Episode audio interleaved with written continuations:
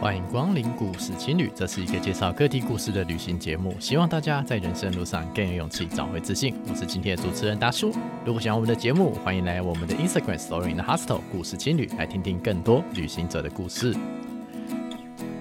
今天我们来访问 Chester，聊聊他之前在纽西兰自助旅行、跳伞体验到的各种故事。来来，欢迎来到故事青旅。今天很高兴能够访问到一位新朋友 Chester，我们欢迎他。嗨，大家好，我是 Chester。那我做这个节目齁，就是目前算一算，应该至少一百二、一百三了吧？就是这个节目，就是已经超过一百二十集了。那我在录到第六十集的时候，我突然意识到一个问题，就是。我怎么没有录纽西兰？就是我非常喜欢纽西兰这个地方，我曾经在那边就是旅行过一个月，嗯、但是就居然一直没有一个机会，就是跟人家聊聊纽西兰。那今天真的很开心能够碰到 Chester，他在那边旅行过。那我们来听听 Chester 在纽西兰碰到的故事。那我们先请 Chester 来自我介绍一下，可以吗？好好，没问题。我叫 Chester，那我是想分享的是我在大学的时候去纽西兰的一个经验。嗯，达叔去一个多月嘛，其实我才 去了两个礼拜。对，可是因为、uh huh. 因为是自己完全是自己做功课，所以到现在我还觉得我对那边还算是很熟。因为真的那时候为了做这个第一次嘛，那是我的第一次完全自主的一个背包客，所以我觉得对那边的研究算算是还有一点心得，这样跟大家做个分享。嗯，对啊，就是南北岛都有去嘛，就是因为纽西兰分成南岛跟北岛，你当时的路线大概怎么走呢？哦，我的路线，因为我其实只去了两个礼拜，那其实因为南北其实纽西兰是非常大嘛，所以我其实北岛我就直接比较呃省略，我只去了奥克兰。对，嗯、那我是在南岛待待了，就是待了一个礼拜多，所以算是比较对南岛，因为我就是比较想要偏向南岛那那一方面去走。对，所以我那时候是在南岛待了就一个多礼拜，然后去就环了逆时针走了一圈的南岛，这样。嗯，两个礼拜能够绕完整个南岛，这也蛮厉害的。其实对，而且尤其是我觉得我最厉害的是，我是全部都是搭巴士，我不是。嗯是是我就是完全是用巴士去衔接，所以这这这这个是最难的部分。等下可以做个讨论这种方式。哦，我呃，当然我那个时候去是零七年还零八年，总而言之，那个真的是十几年前的啦。那对我来说，纽西兰的回忆其实已经变得非常的模糊了。但是我在那边，就是至少我在那边旅行的时候，呃，在地人对我的感动，我觉得还是有留在的我心中。不过当然后来最主要的是，就是基督城有发生大地震，后面。就觉得有些可惜啦。那 Chester 这边是大地震之后去的，去南岛那边。那想问一下，Chester 当时怎么准备这趟旅行？然后当时有做哪些规划呢？嗯，因为当时我就已经确定是那时候还是学生，我就确定是寒假的时候要去。那因为我们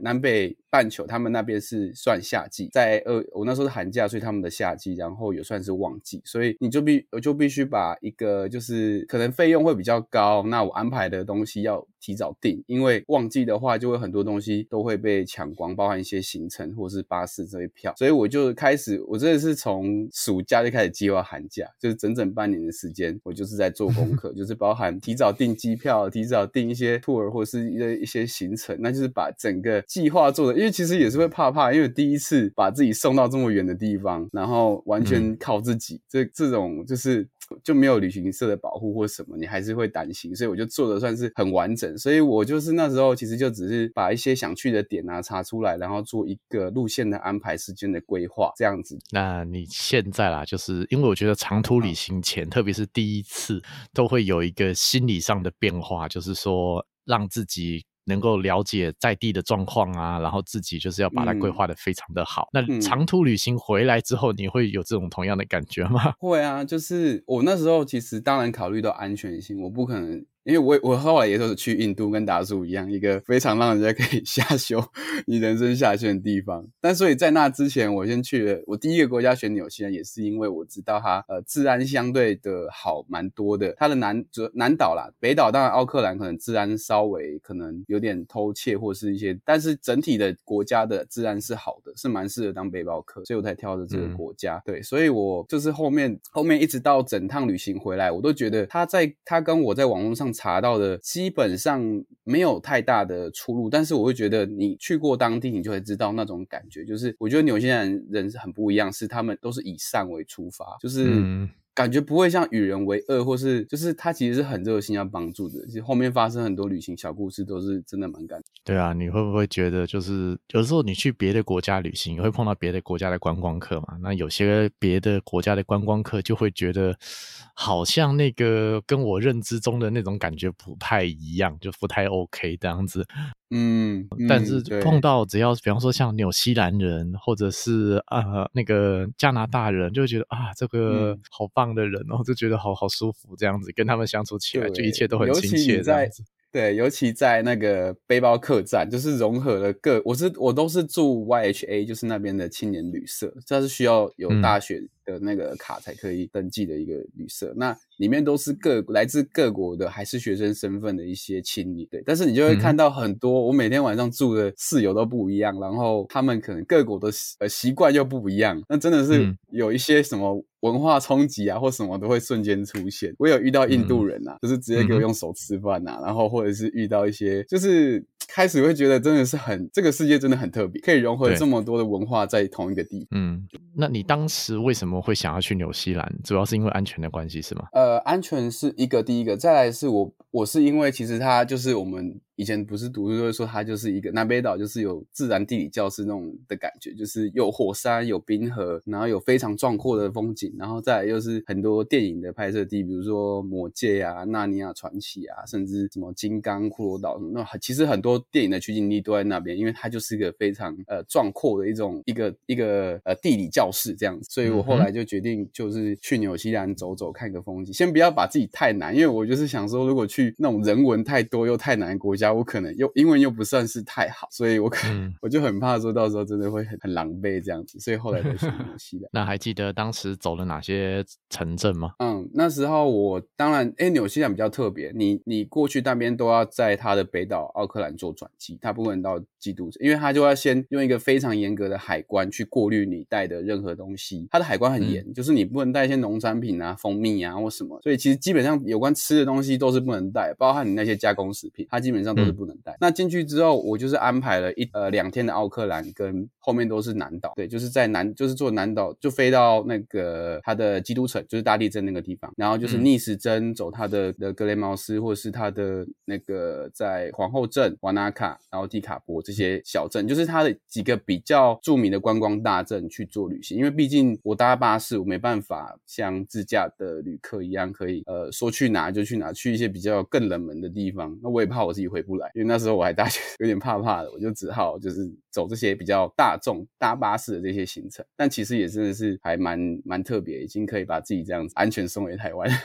对啊，就第一次啊，而且又是大学生，我觉得这样已经很有勇气了。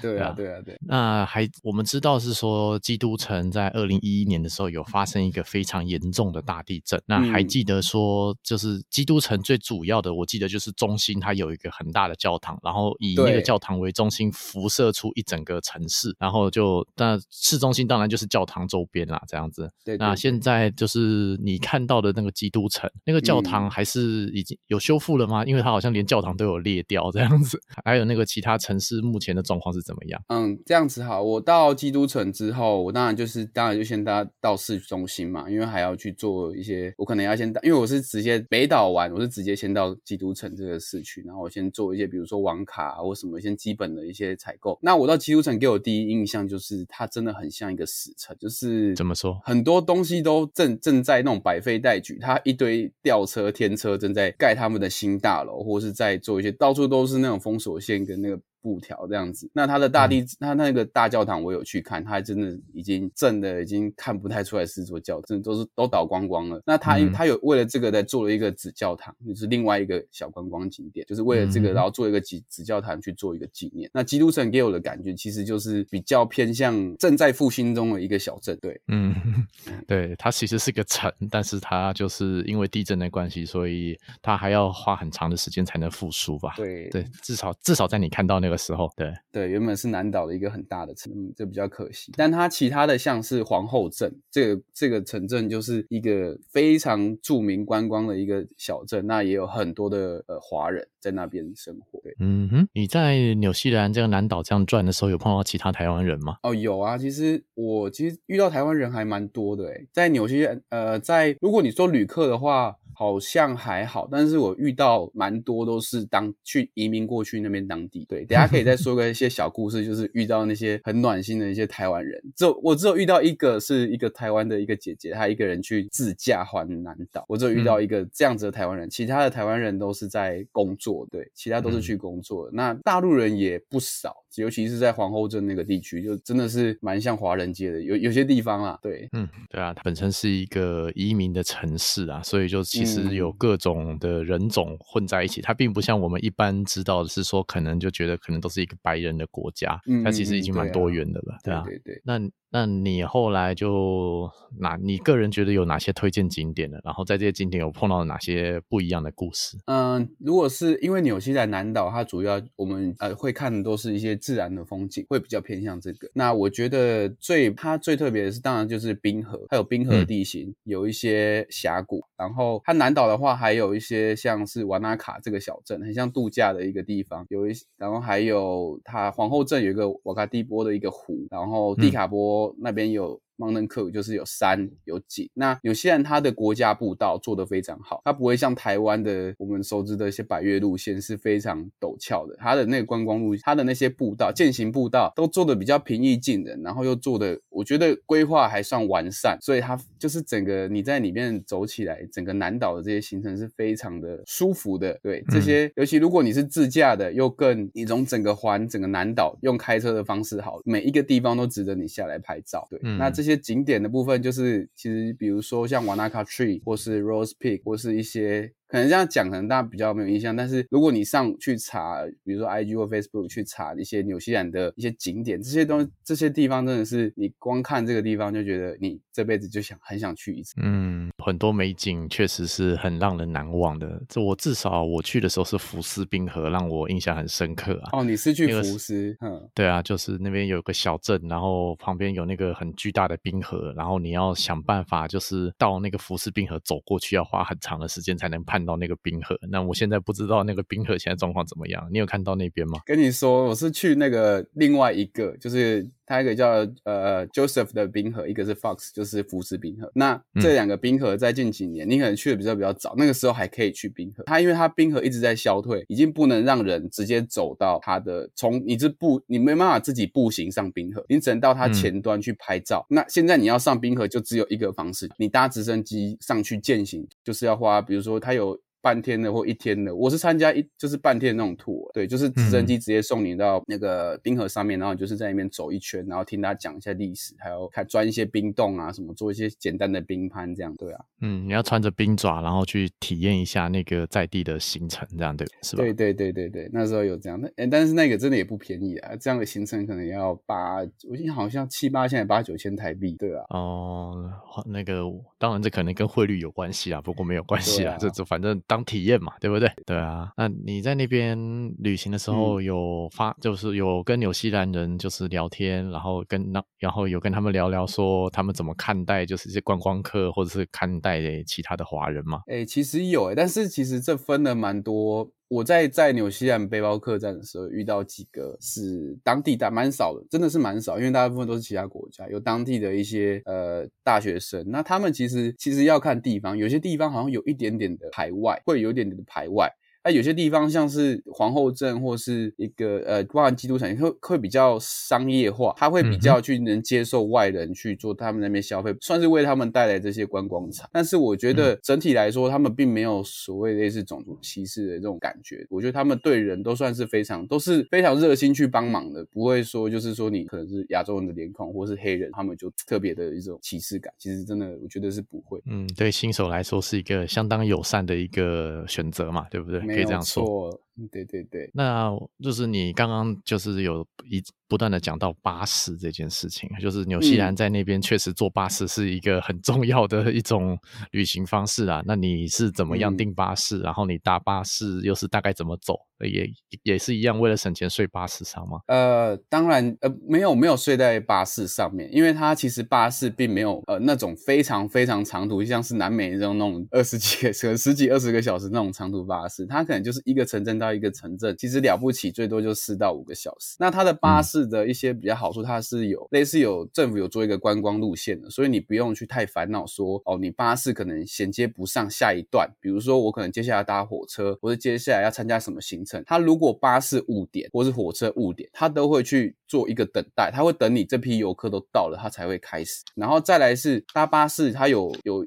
呃，一个好处是它可以提前订票。那它有一些巴士，像什么 Intercity，它这些巴士的公司，他们有推出那种限时的一元票，真的就一块钱纽币。哦、我那时候就抢了大概两三段的一块钱纽币的这样，嗯、所以我整个交通花费好像整个呃，就不过不不包含机票啦，大概可能花不到台币两三千，哦、就是整个南岛绕一圈才两三千哦。对，真的，它可能一段我可能其实就算是我没有抢到这一元机票、一元的车票，它也是一小这一段可能也才四五百块台币。对，嗯哼。然后巴士又可以，它不是说呃一定要，它有算那种分钟，有就是算计时的，就是你搭几个小时，那也有分这种哪个城镇到哪个城镇，但基本上都不会太贵，而且它都会放你下来，在一些比较大的观光景点做停留。对，所以只要你、嗯、你只要巴士安排的好，其实我觉得搭巴士旅行，如果你是一个人旅行，搭巴士旅行其实是比较便宜又方便的一个方式。那如果你是有四个人，你可以，我真的很建议包呃自己租开车在自己玩。嗯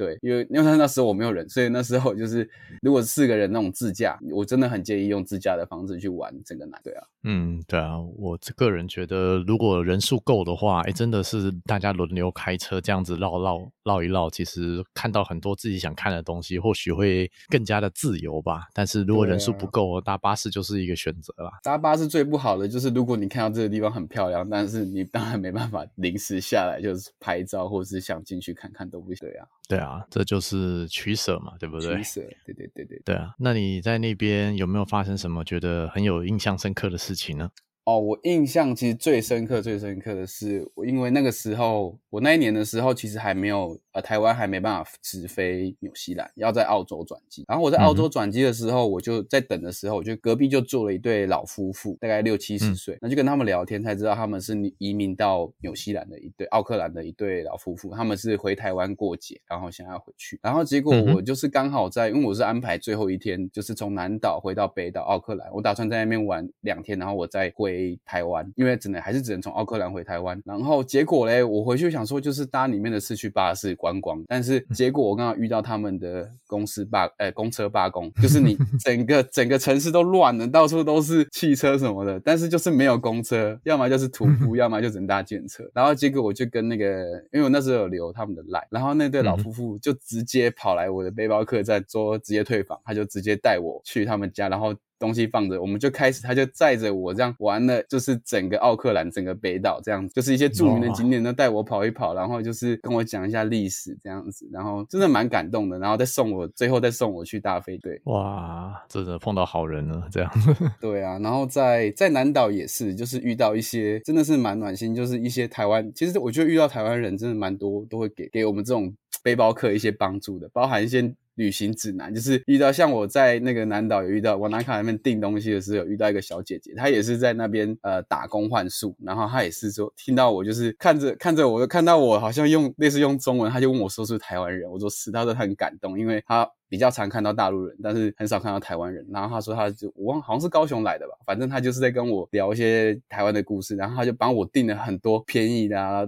的吃的喝的和那些什么住的，因为他是负责订票的那种票务人员。嗯其实他就就是很帮助我安排后面的一些行程。我有一些我有一些行程是到当地才才去找的，因为有些票他不能提早订。是对，对啊，确实啦，就是我觉得在海外碰到台湾人哦，就怎么讲，就是海外的台湾人对于。你只要听到你是台湾人，都会有一种莫名的感动，因为真的太就。就人口基数上来说，真的太少碰到了，没有 错，啊，对啊，然后就觉得啊，那有的时候就是也不单是台湾人啊，有时候碰到大陆人，哎，那个那个华人会讲中文啊，好开心哦，对这样子，那也会讲中文，对对对，那就很开心啊，亲切感，没错。啊，也就也没有说一定怎么样啦，就只是觉得就是有一种亲切感，有一种基本的信任感啊，这个信任感就是事后会就会让大家就是说哦，有一个最就是缩短了彼此人与人之间的距离啊，对对对对对，就是大概就是这种。那那你再继续走下去嘛，对不对？那你有没有碰到什么有趣的节庆或活动？呃，其实呃节庆的话，我就遇到罢工了嘛。所以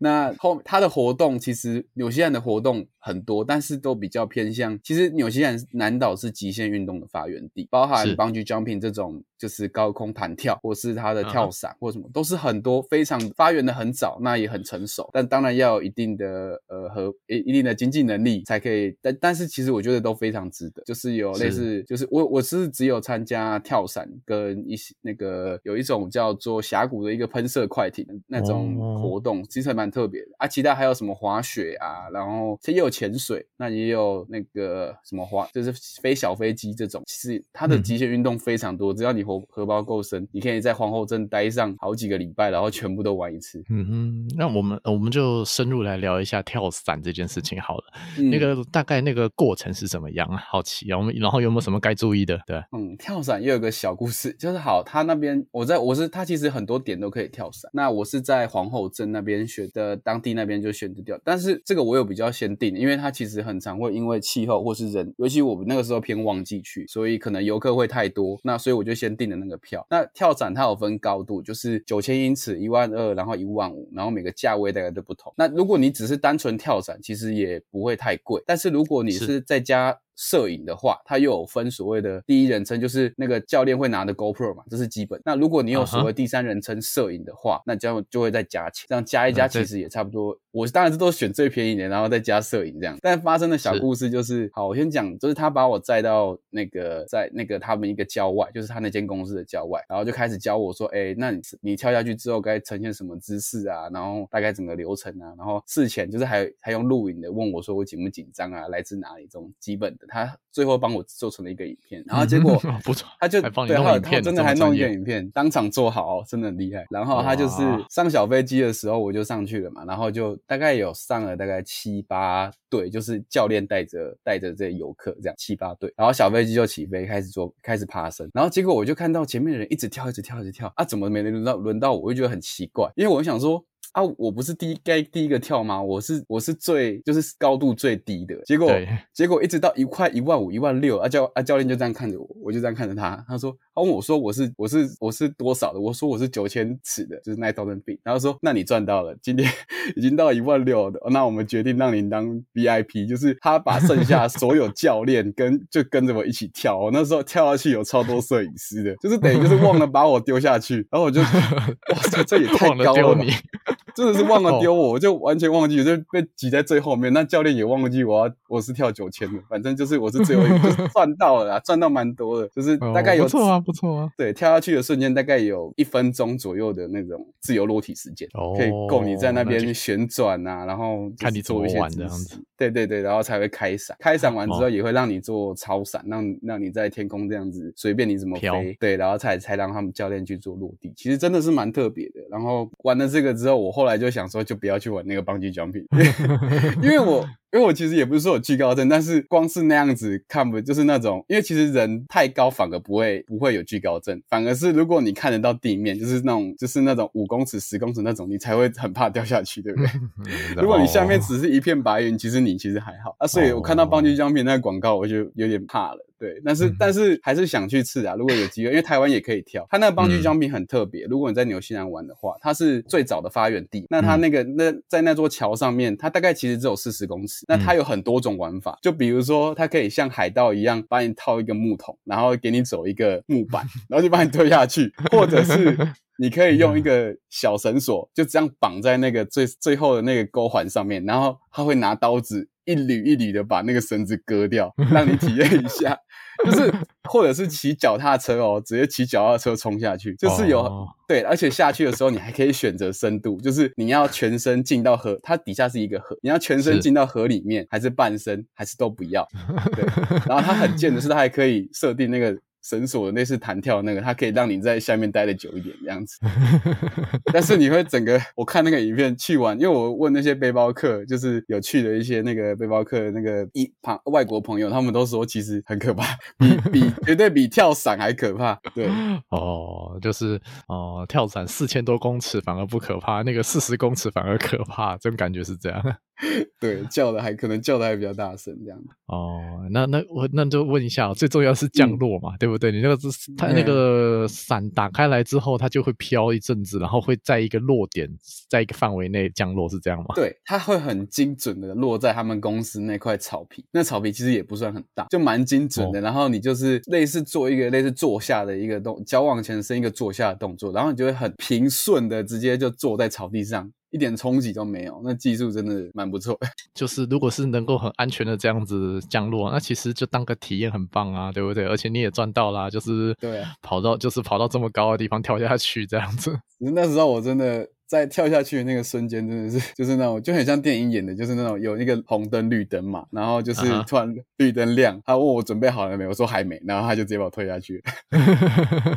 就直接，而且还是倒头栽，我不是正着下去，我是他给我。就是直接往前又翻了一圈哦，这样对，就是感觉世界天旋地转，然后才才开始做那个自由落体哦，反正头洗下去就知道了嘛，对不对？对对对，就是钱付了，然后你不跳，你还你还想你都付这么多钱，你还要你还要搭飞机再回去吗？当然不会啊，就是跳下去了。嗯、对，没有错，这样很棒啊。嗯啊，那你我记得没有错的话，就是世界上就是跳伞非常有名的点，纽西兰是其中一个，嗯、好像是八大、嗯、八大伞点的样子，我记得是这样。嗯，嗯对啊，那当然就是纽西兰有这么多很漂亮的地理环境啊，还有很多美景啊，又是一个这么自然的地方、嗯、啊，其实真的它是真的是一个很新的国家。对，而且尤其就是它其实。呃，严严格来说，它的物价也不算特别高。我觉得以背包客，它那很偏很特别，它是因为它是以它是羊比人多嘛，它是以畜牧出口的国为体呃为经济体的国家，所以在那边你会发现那些肉肉品或是那个什么牛奶，连牛奶都比水还便宜，不夸张，嗯、那可能。一大加仑的牛奶可能才就是可能不到可能四五十块台币，然后就一瓶水要八十块台币。对，会有这 样子状况。就是在那边其实就是吃，就是其实背包客，如果你是自己煮或是什么，其实不会花费不会太高。嗯，如果硬要讲的话，就是国际机票可能，如果是台湾出发的话，国际机票可能会高一点。不然其他其实我觉得都是非常方便。嗯，对啊，就是纽西兰是一个，比方说出街的背包客是一个还不错的选择啊。嗯，对啊，交通交通。很方便，物价也没有很贵，然后基本而且各种大自然美景都是台湾可能没有的。对，那种真的是第一次看到冰河啊，看到火山，看到一些真的台湾看不到的一些美，真的是很感。那你有就是逛他们的动物园吗？呃，动物园，你说那个 Kiwi Bird 吗？那个有吗？那些？那你有看到？没有。那你有看到奇异鸟吗？没有。有看到，有看到，但是它是，其实我真的觉得它，如果因为它其实门票蛮贵，然后但是我觉得看到也没有特别的 感动。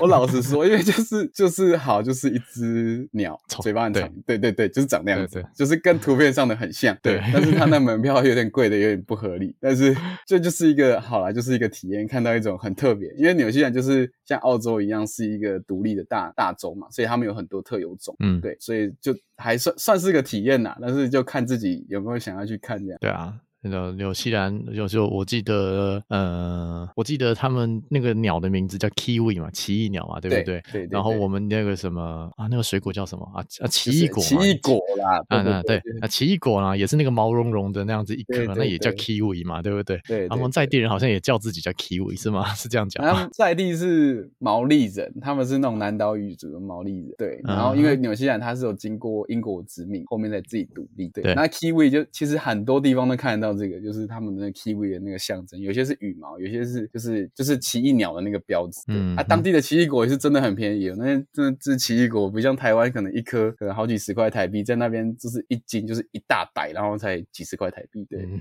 对，这个地物价不一样。对对对，但是就是很特别。对啊，那你对你来说这是一个第一次这样长途旅行，那对你来说有没有什么样的变化？嗯，我觉得最大的变化是，就是在纽西兰这一趟之前，我可能。我有我有去所谓的半自助，就是可能台湾人就是比较简单的所谓机加酒的行程嘛，就是帮你把机票啊、酒店啊，就是找一样是找旅行社，他就帮你安排。那可是就就是还是没有那种呃，纽西兰给我最大的改变就是我是真的可以，因为那时候还是学生，我后面又陆续走了很多国家，那纽西兰给我最大的启发是，其实我们也可以透过这些呃这些准备旅行的这些事情，学到很多东西。那也同样的，就是他给我的是一个自信吧，跟一个算是自己改变，我真的可以把自己送到这么远的国度，那去做一个不同生活方式的体验，这是我的第一个第一步。那也是我觉得是很很不可思议的地方，就觉得说自己其实也做得到，那也没有这么难。尤其是我那时候所有的旅费规划，全部都是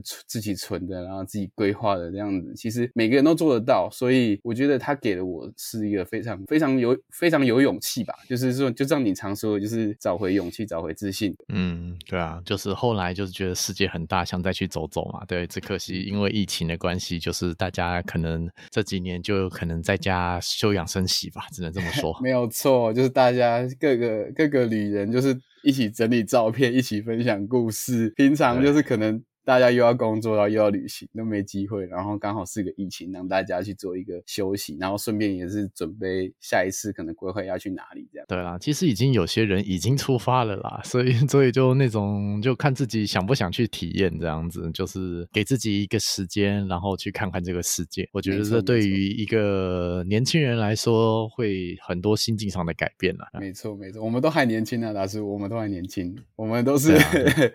我心里已经老了。对，我都是十八岁的，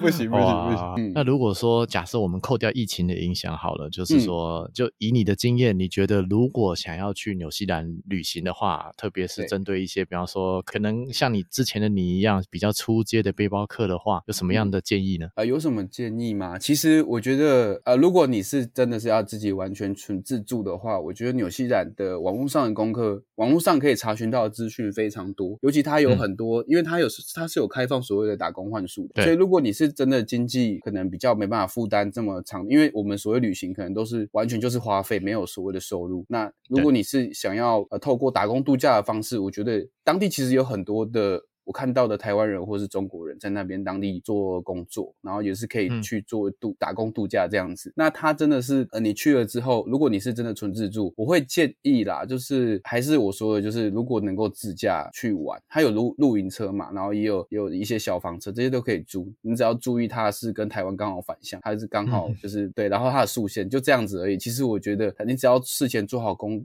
做好不用太精细的功课，其实它里面都是非常适合做观光的。那你只要找好一群人，那这群人也是喜欢类似这样子，喜欢大自然，或者是喜欢极限运动，或者是喜欢就是这样的公路旅行，或是就是一些不同的地形啊，不同的你说生物也好，它也有就是我觉得这都都是很适合去做呃一些这样的规划，然后就出发，对，嗯。对啊，就是纽西兰确实就是一个对观光客很友善，然后其实整体来说就是观光旅游甚至打工度假都是一个很棒的选择啦。那就是给各位听众做一个参考看看这样子。对，那其实纽西兰我觉得，如果说单纯自助的话啦，就是如果单纯自助的话，就是你可以上网找很多功课嘛，就像我刚刚说的，那也有很多的那边当地的华人，嗯、其实他们都会愿意伸出援手。我因为我在背包客栈上有看到很多的类似说他在那边经营农场。经营木经营一些事业，那可能缺缺的就是一些人力。嗯、那你可以甚至去那边报名做打工，或是打，或是或是直接请他说哦，你可不可以什么资讯啊，做帮忙？其实那边也是非常的呃，有一些华人可以帮你，不会说像一些国家可能比更少人去，然后就是资讯很少，那玩起来又相对的比较没那么安心。嗯。所以我觉得纽西兰它可以给你很大的一个自信，然后给你一个很很棒的一个体验，对，因为很多这种喜欢可能喜欢户外的人，他们真的在台湾都会自己揪一揪，然后就像冰岛一样，大家可能会揪一揪啦，就叫冰岛开露营车，纽西兰也是，就是直接到那边去开露营车，然后就是环了一整圈，然后就是有很多的美景，或是其实它人文也不少，它因为它是英国殖民过的，它有些城镇里面都保有英国殖民后的那个样，其实。就是它其实非常的多元，然后人又非常的，我只能说人真的很算是很善良的。如果去过印度或埃及的话，就是 非常非常的，他就是会有礼貌问你哪里来的啊，然后就是去做呃，就是让你说哦，欢迎来到这个地方，那这里有什么东西，有什么体验你可以尝试。我觉得他不会去做一个类似什么恶意恶意的呃推销，或是恶意的一个欺骗的这种感觉，所以在那边感觉旅行起来是非常，只能就是说我说舒服，很舒适，就觉得好像回到回到家。所以其实它是我未来很想要做一个移民，或是做一个长途更长途旅行的一个国家。好，那 Chester 本身就是最近也是持续在就是分享自己的旅行啊，不论是埃及，不论是印度，不论是其他的国家。如果大家对于于旅行有兴趣的话，可以怎么样联络你呢？呃，对，我在就是持续都是在分享一些我之前的呃旅行的故事，然后到就是以前的小故事，我比较没有可能偏向国家介绍，但是会分享一些不同的呃国家该带给我的感觉跟一些人文的一些小故事，就是带给我一些的改变。那如果想喜欢这一类的听众的话，我。呃，我的 IG 是 traveling around the world，就是各有一个 traveling 点 around 的点，然后 the world 这样。所以如果有兴趣的听众朋友，都欢迎到我的 IG 上做呃看这些故事。好，那相关的链接我会放在资讯栏下面，给各位听众做一个参考。好的，那今天谢谢 Chester 的分享，那也谢谢各位听众聆听，在这边跟各位听众说声再见喽，拜拜，大家拜拜。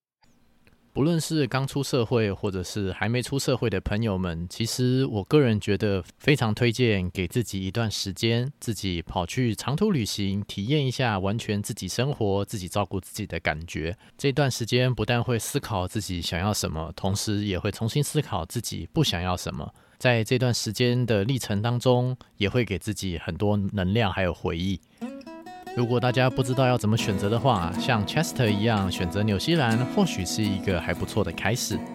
希望今天的故事对大家有一些小小的启发。祝福大家在人生路上更有勇气，找回自信。这里是故事情侣，我们下一期节目再见，拜拜。